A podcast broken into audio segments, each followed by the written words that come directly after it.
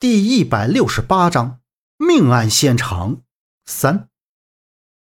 看着楼梯间贴的几张宣传海报，杨木才恍然懵懂：这高级会所是做什么的？杨木跟在那位美女身后向前走着，直面映入眼帘的是一个大厅。大厅里面有沙发休息区，两边还有通道。沙发上坐着三个打扮艳丽的女人，见有人上来，就从沙发上站起来。小雨，这位先生是要坐几号？其中一个走过来问道。杨木身前的美女眼睛一瞟，说道：“樊姐，你安排吧。”就见他一步靠近那叫樊姐的，在樊姐的耳边小声嘀咕着什么。杨木瞅着站在自己身边的几个女人，总觉得不太舒服。怎么看她们脸上抹得花枝招展的，就不像正经女人？严肃地问道。哎哎，我看你们楼下的门口放的牌子写着万象馆，才进来找人的，不做什么项目。你们这还有其他客人吗？小雨，你去忙吧。樊姐点头，对着那美女说道。那美女应声向楼下走去。樊姐的眼神迷离地看向杨木，脸上的笑容也十分的灿烂。来到杨木的面前，拍了一下杨木的肩膀：“帅哥，要找什么人？”客人，男人还是女人呢？杨木朝里面望了望，这大厅里除了这三个女人，在两边的通道口还站着两个男的，再没见到其他人出现。啊，应该是个男的，也可能是个女的。我说，这位帅哥，你连找的人是男是女的都不知道，怕不是喝多了吧？这样，我小梅给你做做全身按摩，放松一下吧。樊姐身后，一个短发女人走上前喝道：“啊，不用了，谢谢。我可能是走错地儿了，这儿没有我要找的人。”杨木听着这细声柔语的，摇摇头，转身准备离开。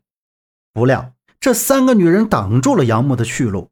樊姐侧目递了一个眼神给那个叫小梅的女人，小梅的脸色红润，嘴角微微一笑，拽住杨木说道：“帅哥，你先别急着离开呀。”我刚听你说万象馆，对，这里是有个万象馆，在哪儿？里面吗？谢谢，我自己进去就行。杨木听着这说话女人的声音，娇滴滴的，让人浑身鸡皮疙瘩掉了一地。但说这还真的有万象馆这个地儿，指着里面，紧张的说完就向里走。他刚走两步就被叫樊姐的伸手拦住。樊姐凝视着杨木说道：“帅哥。”想要进里面，得先办张 VIP 卡，这里面只有持着 VIP 卡的人才能进的哟。杨母这才感觉他们这是在强行让他办卡消费，眸光瞟着这两个女人，甚至觉得他们的话是假的，在骗自己。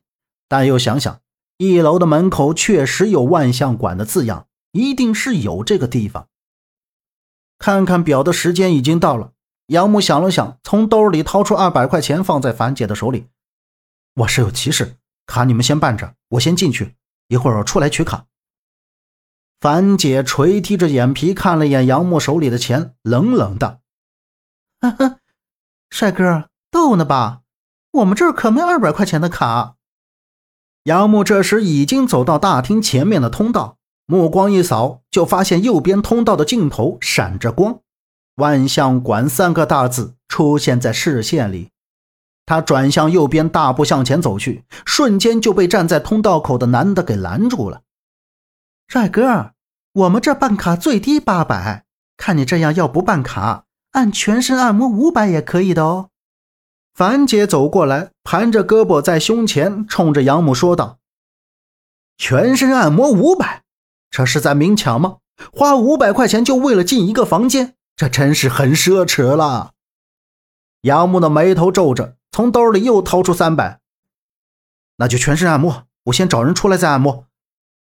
樊姐拿过那三百块钱，招呼着小梅让她带着过去。好，帅哥跟我走吧。小梅娇声娇气地说道。杨木现在只想尽快见到掌握父亲线索的人，根本就没有心情来做按摩。他长出一口气，缓缓地跟在小梅的身后。远远的就听到前面有嘈杂的声音，还有一些香水味、烟酒味混在一起的难闻味道。小梅走到门口，推开门，一股浓浓的烟酒味扑鼻而来，紧接着就是音乐声、说话声传了出来。帅哥，一会儿出来别忘了找我按摩呀。小梅对着杨木眨了眨眼，转身关门出去。杨木立在门口，瞬间就愣住了。后面灯光昏暗，里面灯红酒绿，几张桌子椅子，最前面一个大屏幕放着激情的音乐，里面是男男女女二十几个，说说笑笑，扭扭跳跳。这场景说白了就是酒吧 KTV，不是自己想象的，见到名字就以为是什么高级收藏室的设计馆。约在这种地方见面。杨木想，这人是不是个骗子，或是在玩自己呢？正当杨木扫视着，觉得自己可能上当的时候，目光停在中间第三排的一个人身上，熟悉的侧脸。这人回头的瞬间，杨木向前走了几步，再次确认，这人就是那驱鬼师胡先生。杨木没想到，他居然来了北京。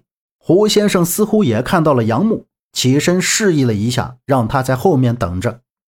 只见有几个跳舞的男女挤到中间，就听一声尖叫，全场的人戛然而止，而站在中间的人脸上充满着恐惧、害怕，向四周散开。